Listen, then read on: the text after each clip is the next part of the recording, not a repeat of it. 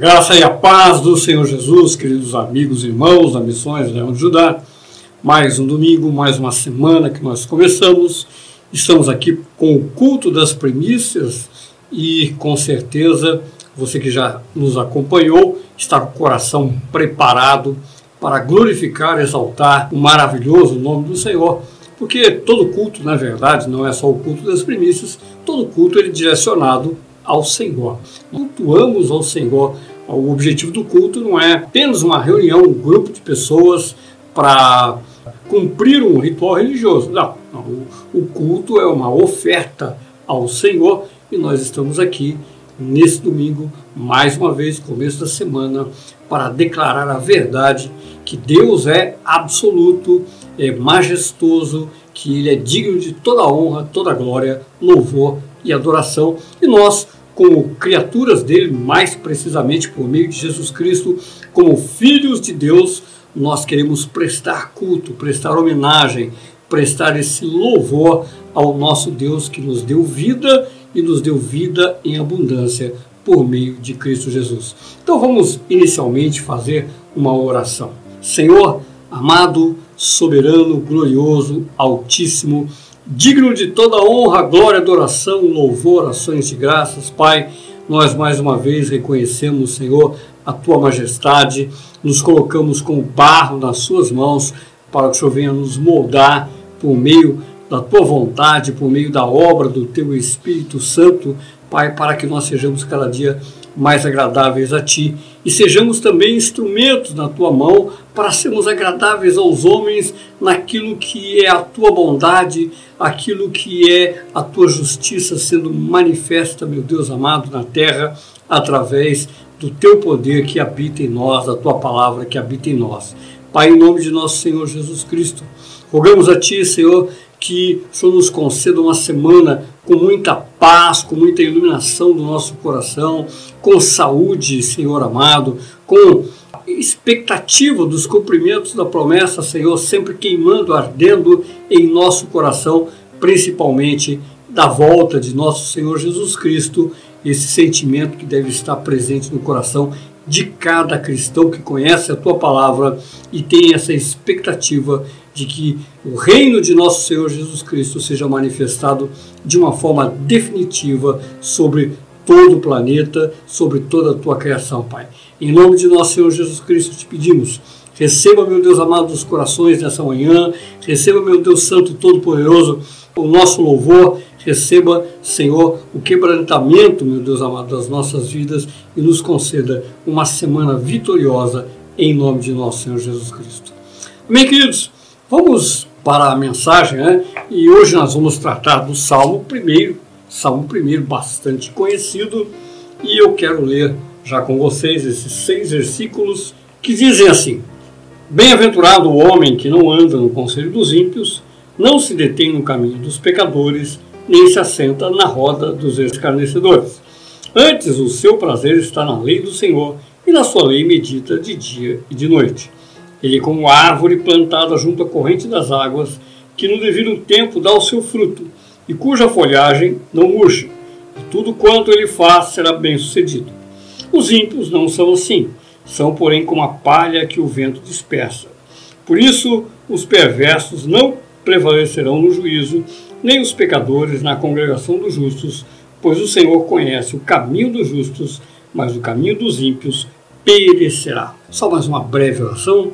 Amado Deus, em nome de nosso Senhor Jesus Cristo, mais uma vez nós rogamos a Ti, Senhor, pela operação do Teu Espírito Santo através das nossas vidas, para transmitir e receber todo o conteúdo daquilo que está no Teu coração para edificar as nossas vidas. Pai, em nome de Jesus, Pai, que essa dependência faça frutificar essa palavra no coração de todos os ouvintes, para que o Senhor seja glorificado pelos frutos da obra de Cristo Jesus em nós. Em nome de Jesus te pedimos e te agradecemos. Amém.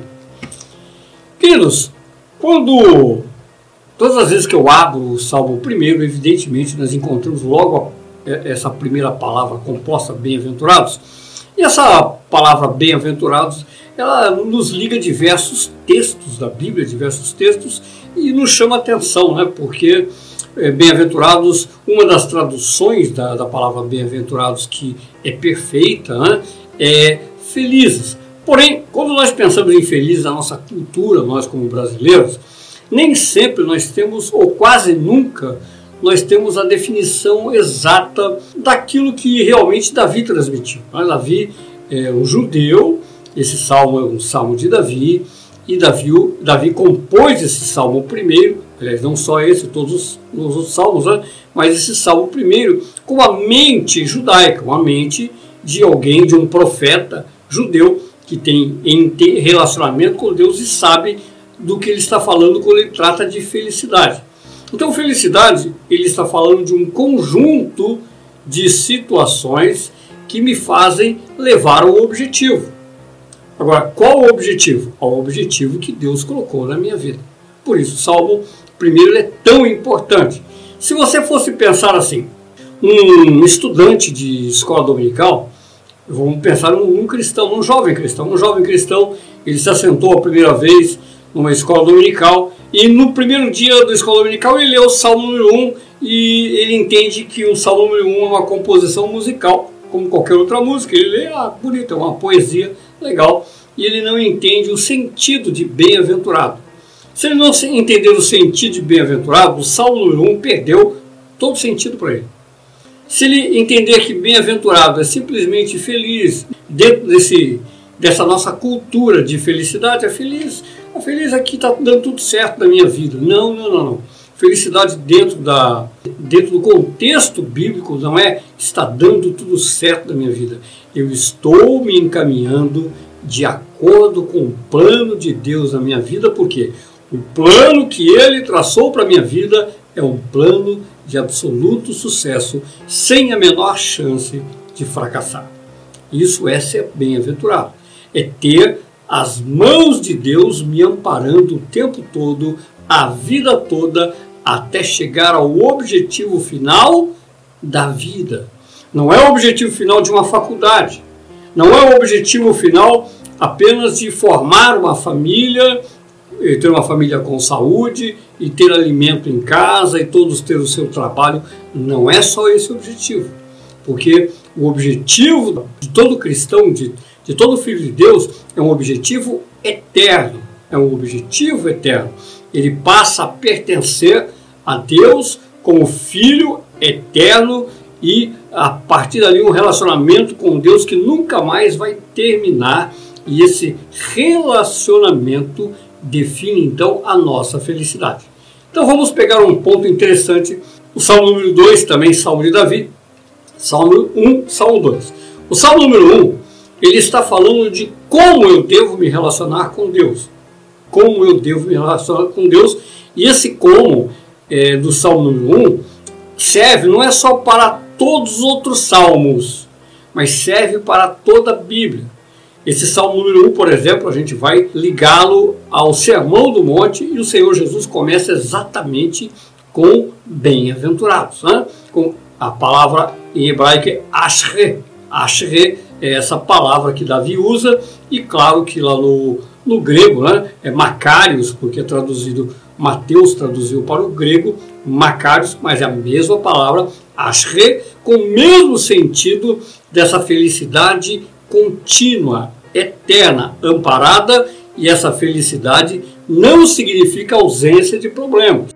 A felicidade significa vencer qualquer dificuldade, obstáculo, até de nós mesmos, para alcançar o objetivo. Então, o Salmo número 1 nos mostra como eu vou me relacionar com Deus. E o Salmo número 2 me mostra o porquê eu vou me relacionar com Deus. Que o Salmo número 2 é um salmo é totalmente profético que fala a respeito do Messias, fala a respeito de Jesus Cristo, do futuro, do reino milenar, de pertencer a esse reino. E o Salmo número 1 um, de como eu devo conviver com Deus, com a palavra de Deus, já que eu pertenço a esse reino. Então nós olhamos primeiro para o Salmo número 1 um como doutrinário, ele não deixa de ser profético porque ele promete sucesso, ele promete felicidade, ele é profético, todos os salmos são proféticos, mas ele mostra o aspecto doutrinário de como me relacionar. E o salmo número 2 de por que me relacionar. Então, os dois salmos eles vão dirigir os 150 salmos da Bíblia e os dois salmos têm influência em toda a Bíblia. Então, esse salmo primeiro ele é de grande peso doutrinário, é de grande peso para todo cristão. Ah, então, se um aluno de escola dominical senta e ele entende que esse salmo, a partir do momento que ele compreende esse salmo, coloca esse salmo no coração e quer andar por esse salmo também, pode ter certeza que ele vai se apegar ao salmo primeiro, desde garoto, e vai procurar andar para realmente ser feliz no sentido da felicidade. Agora vamos destrinchar então. Eh, existe um atributo poderoso de Deus que é o de abençoar, abençoar os seus filhos. Né? Então é um atributo muito poderoso. Isso é, se nós já temos motivos de sobra para louvar a Deus pela sua beleza, pela sua santidade, pela sua majestade, pelo seu poder é, criativo e tantas outras coisas, ele também tem esse atributo, o desejo inerente nele de abençoar e o poder de abençoar. Porque uma coisa é, por, vamos pegar uma, a relação entre eu e os meus filhos. Então tenho os meus filhos e quero abençoá-los. Eu, eu, eu, tenho o desejo de abençoá-los. Então eu abençoo eles uh, em tudo aquilo que está nas minhas mãos. Mas existem coisas que eu gostaria de fazer por eles, mas não posso. Vamos dizer que eu abençoo com palavras, né?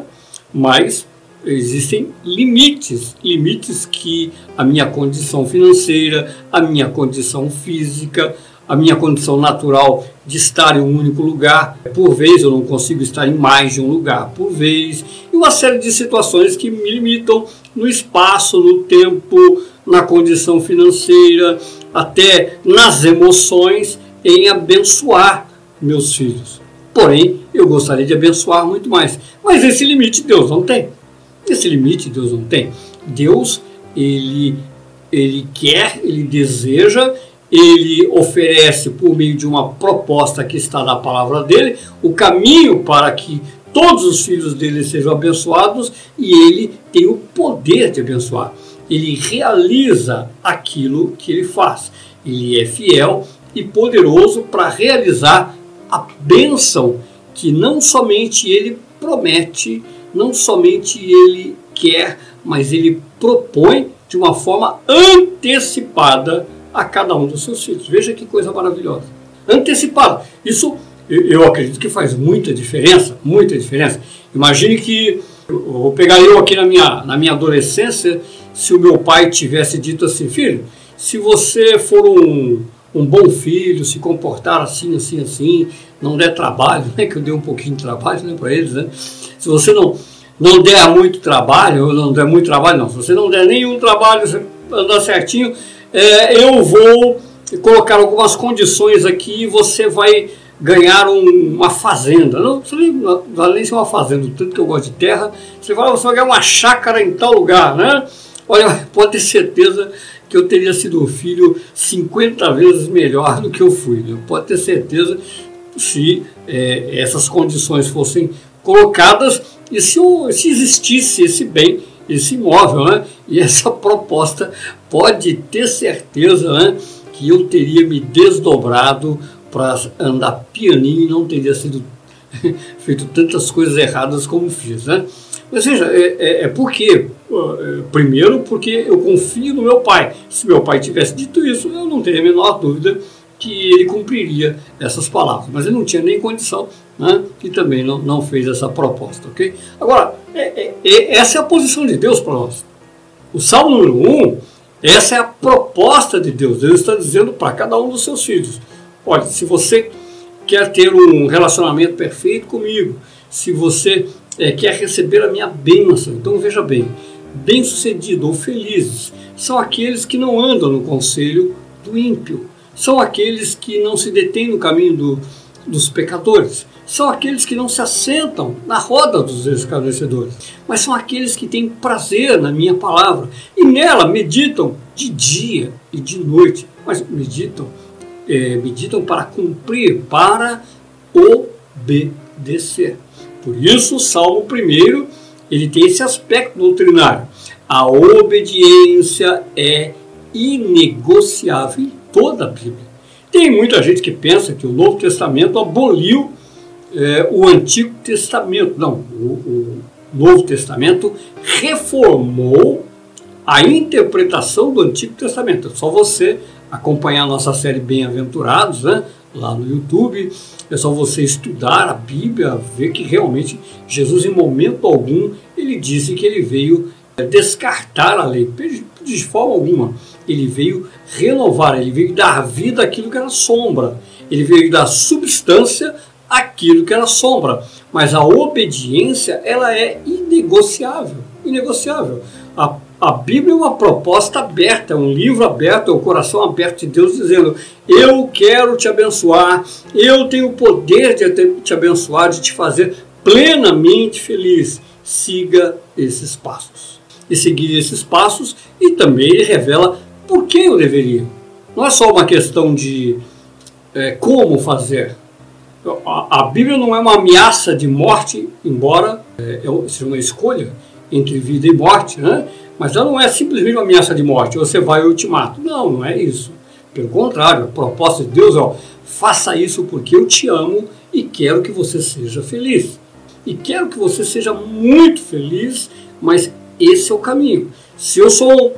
Então vamos voltar ao jovem da escola dominical que está assentado pela primeira vez uma carteira e lê o salmo primeiro, e ele lê e não entende o aspecto e fala: ah, não, bonito, mas eu quero continuar é, com os meus sonhos, os meus planos, e andar do meu jeito, como acontece com a maioria dos jovens cristãos brasileiros. Brasileiros não, acho que é todo mundo todo. É que em alguns países tem muito mais disciplina, mas o brasileiro é, é muito indisciplinado, né?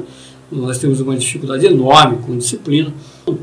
E, pena legal, bacana, eu estou indo na igreja, joia, né? Ó, já vim na igreja hoje e já li o Salmo primeiro, pronto, e acho que isso é suficiente, certo? Agora eu vou continuar falando minhas coisas. Agora eu vou lá para videogame, vou para futebol, vou para Fórmula 1, vou para isso, vou para aquilo, vou aquilo. E não se preocupe com aquilo que ele leu.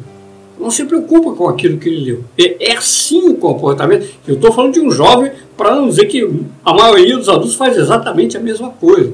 A maior parte dos adultos se assenta é, normalmente à noite, num culto, numa igreja, ouve e sai dali. Bom, quando já está no culto, já está preocupado porque já está demorando demais e quer sair dali porque não vê a hora de sentar na frente de uma televisão, de pegar o celular, de, de ir atrás de outras informações e se esquece de tudo que ele ouviu.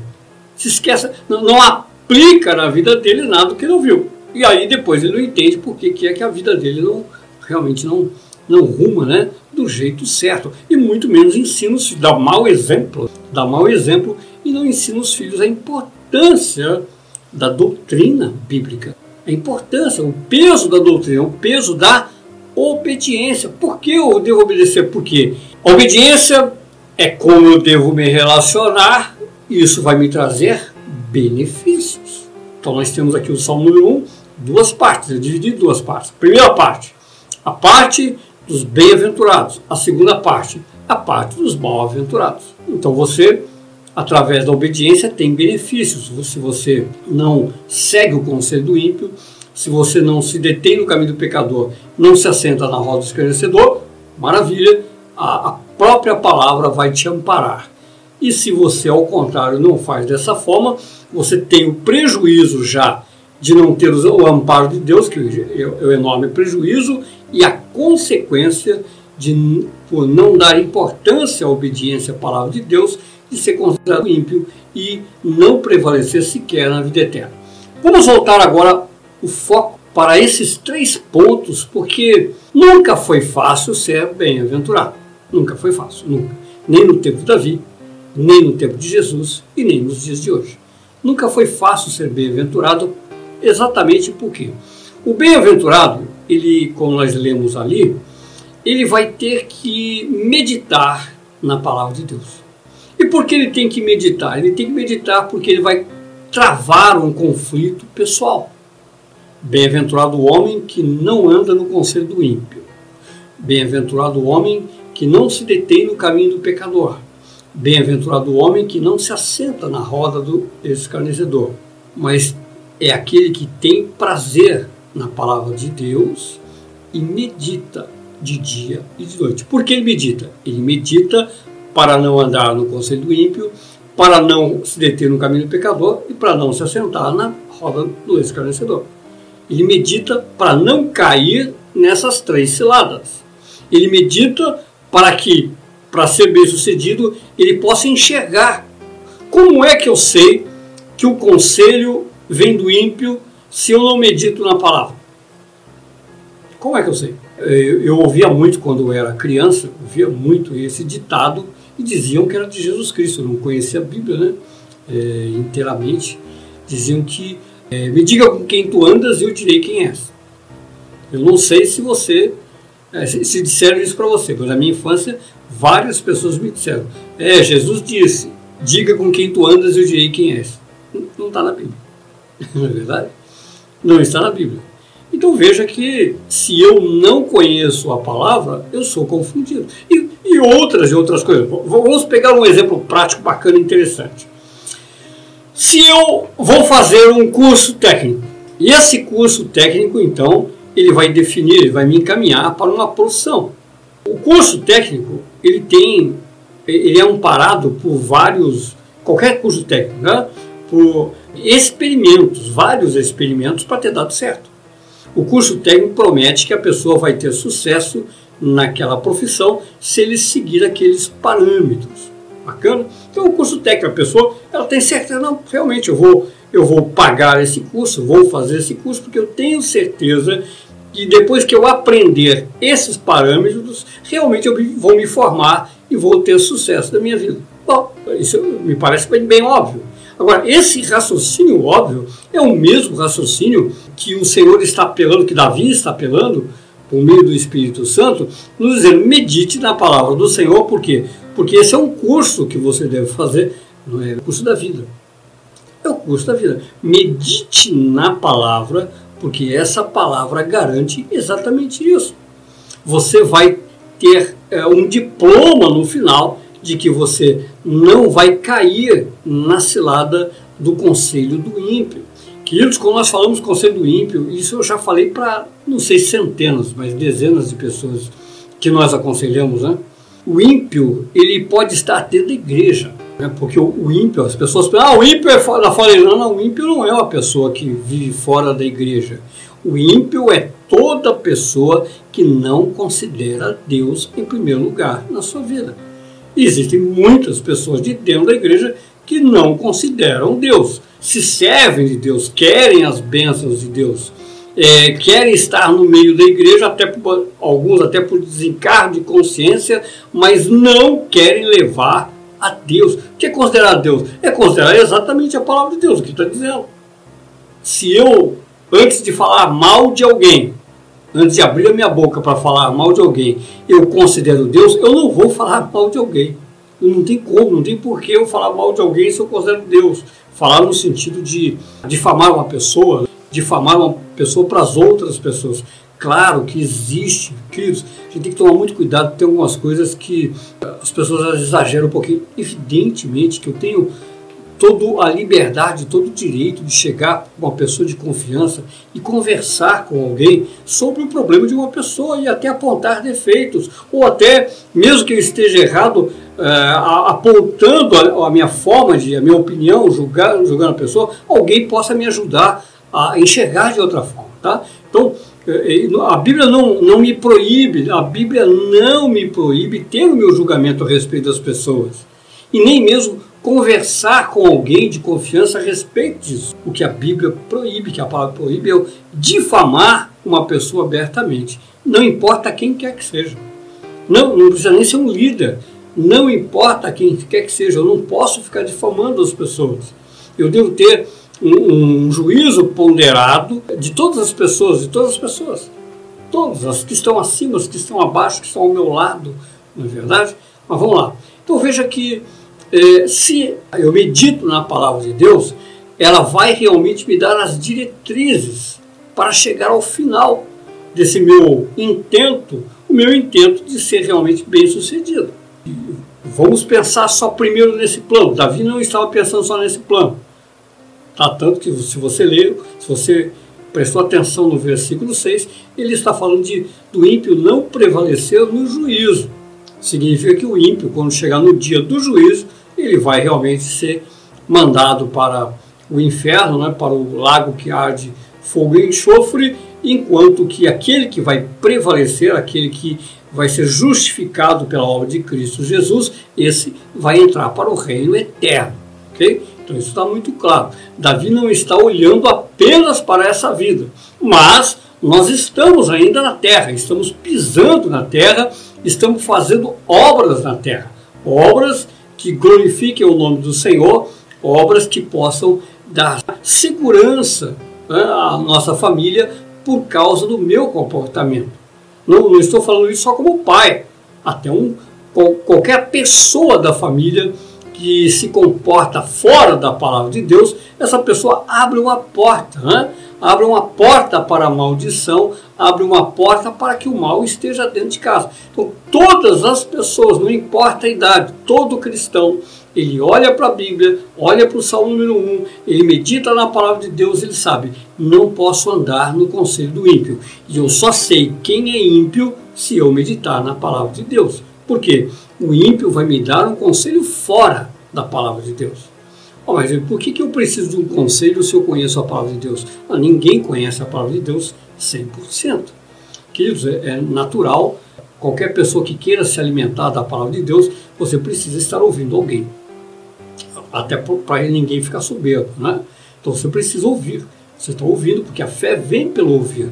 E esse ouvir alguém vai produzir o quê? Um, uma reflexão a respeito do que você está ouvindo.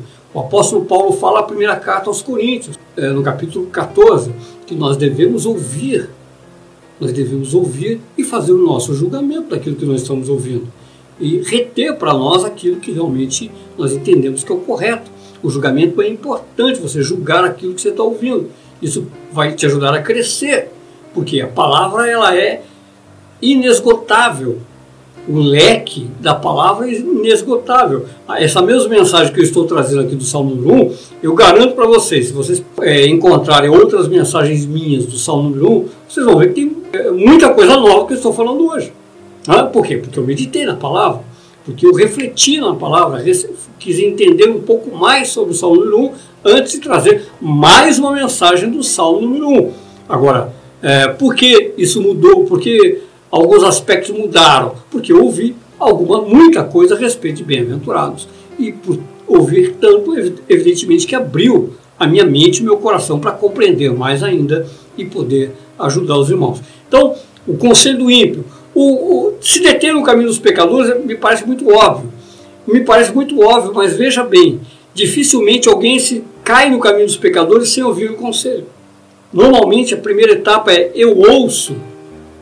Agora nós vamos entender isso na vida prática de hoje. Veja como parece ser uma coisa é, antiga. Não, isso aí é antigo, é simplesmente ser uma pessoa assim redondinha. Não, queridos, veja bem, olha como é difícil. Vamos voltar para o caso de um curso técnico. Nesse curso técnico, o seu filho, o seu filho está fazendo um curso técnico. E nesse curso técnico, por acaso, que ele está fazendo da parte científica, ele ouve a respeito, da criação e de que realmente não tem, de acordo com a ciência, de acordo com o darwinismo e o evolucionismo e tal, não tem nenhuma possibilidade do homem ter vindo eh, de Adão e Eva, por isso, por isso, por aquilo. Ele ouve isso e realmente compra a ideia, a ideia, como eu fiz quando eu tinha 13 anos, tá bom? Eu compro a ideia de que realmente é, não, a Bíblia está errada. A, a ideia, a, a, pessoa que passa a diz, olha, Deus não existe, não disse isso, ele disse, a Bíblia está errada.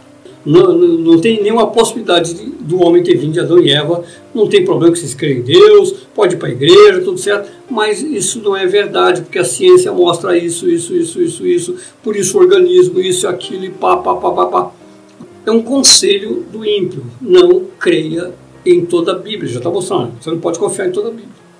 Tá bom? Daí para cair no caminho do pecador é fácil. É fácil porque a Bíblia deixou de ser totalmente verdade para a minha vida. Ela já começou mal. Se eu ouvir o conselho do ímpio, ela já começou mal, certo? Ó, a Bíblia começou mal, porque ela começou me contando uma mentira. Por que eu tenho que acreditar agora que existe inferno? Por que, que eu tenho que acreditar agora que eu tenho que abrir mão dos meus prazeres e deixar de curtir um pouquinho com a minha turma, de fumar uma maconha, de é, me embriagar de vez em quando, de me prostituir, de sair com um e com outro, com outro. Veja como é fácil cair no segundo passo. Não se deter. Né? E depois que está no segundo passo, obviamente, o terceiro passo, que é escarnecer da palavra de Deus. Por quê? muitos escarnecem? Porque, na verdade, eles começam a olhar para aqueles que estão andando no caminho e acham ridículo aqueles que abrem mão dos prazeres para acreditar na vida eterna e tudo mais na Bíblia, e eles não. Eu estou falando de um, uma realidade dos dias de hoje, uma aplicação para os dias de hoje, e serve, eu poderia fazer aqui mais diversas aplicações de contextos dentro da própria igreja, dentro da própria igreja. Né? Mas eu estou dando esse contexto da vida moderna para ficar fácil de entender a importância de levar a sério um salmo como esse, de estudar, de entender o salmo, a aplicação do salmo, o cuidado que eu devo ter ao ouvir a palavra, meditar e aplicar na minha vida. Se eu quero ser bem sucedido, se eu quero evitar que o conselho ímpio entre no meu coração, para não cair nas demais fases, eu preciso meditar na palavra do Senhor. De dia e de noite, nós podemos ter duas interpretações. A primeira interpretação é lógica. Eu, tenho, eu encontro um tempo de dia para meditar na palavra de Deus e encontro tempo para meditar na palavra de Deus à noite. Né? Então, esse é o primeiro sentido lógico. O, seu, outro sentido lógico é ter a proteção na mente, no coração da palavra de Deus de dia e de noite. Meditar na palavra de Deus de dia e de noite, de acordo com tudo que acontece na minha vida, de dia ou de noite, não importa onde eu esteja, tudo que as pessoas vêm falar comigo, eu primeiro reflito naquilo que a palavra de Deus diz, naquilo que a palavra de Deus está é, é, está no meu coração o choque e ela vai proteger o meu coração e vai impedir que eu caia em qualquer armadilha. Por isso é importante eu conhecer toda a palavra de Deus, por isso é importante eu entender a obra de Jesus Cristo, eu entender é, as palavras que o Senhor Jesus Cristo transmitiu, que os apóstolos transmitiram, o conteúdo da carta apostólica, a aplicação das cartas apostólicas com relação ao Antigo Testamento, conhecer o Antigo Testamento em tudo que for possível conhecer, né? também o livro do Apocalipse, que não pode ser ignorado de forma alguma pela grandiosidade das revelações no que diz respeito aos nossos dias e aquilo que ainda está por vir. Então, Salmo número 1, um, ele é grandioso. Ele é grandioso porque é a declaração da vontade de Deus a declaração da vontade de Deus. Eu tenho uma vontade e tenho o poder de cumprir. Portanto, essa é a forma de como se relacionar com o nosso Pai. Essa é a forma de como andar durante toda a nossa vida para ver cumprido em cada um de nós o plano de Deus, o propósito que Ele estabeleceu de nos abençoar, a nós e a nossa família. Então confie nessa mensagem, medite todo o tempo na palavra do Senhor. E agora eu quero orar por você, pela sua família, por essa semana.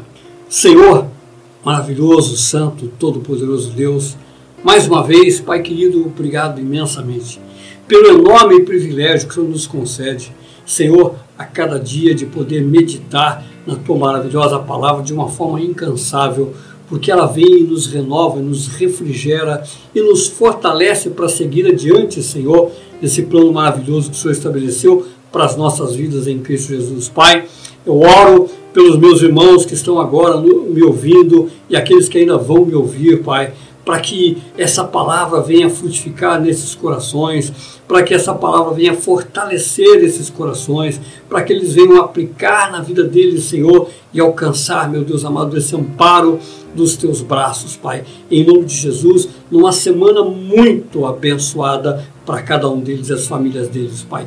Em nome de Jesus, Senhor, que essa palavra frutifique para a tua glória. Amém.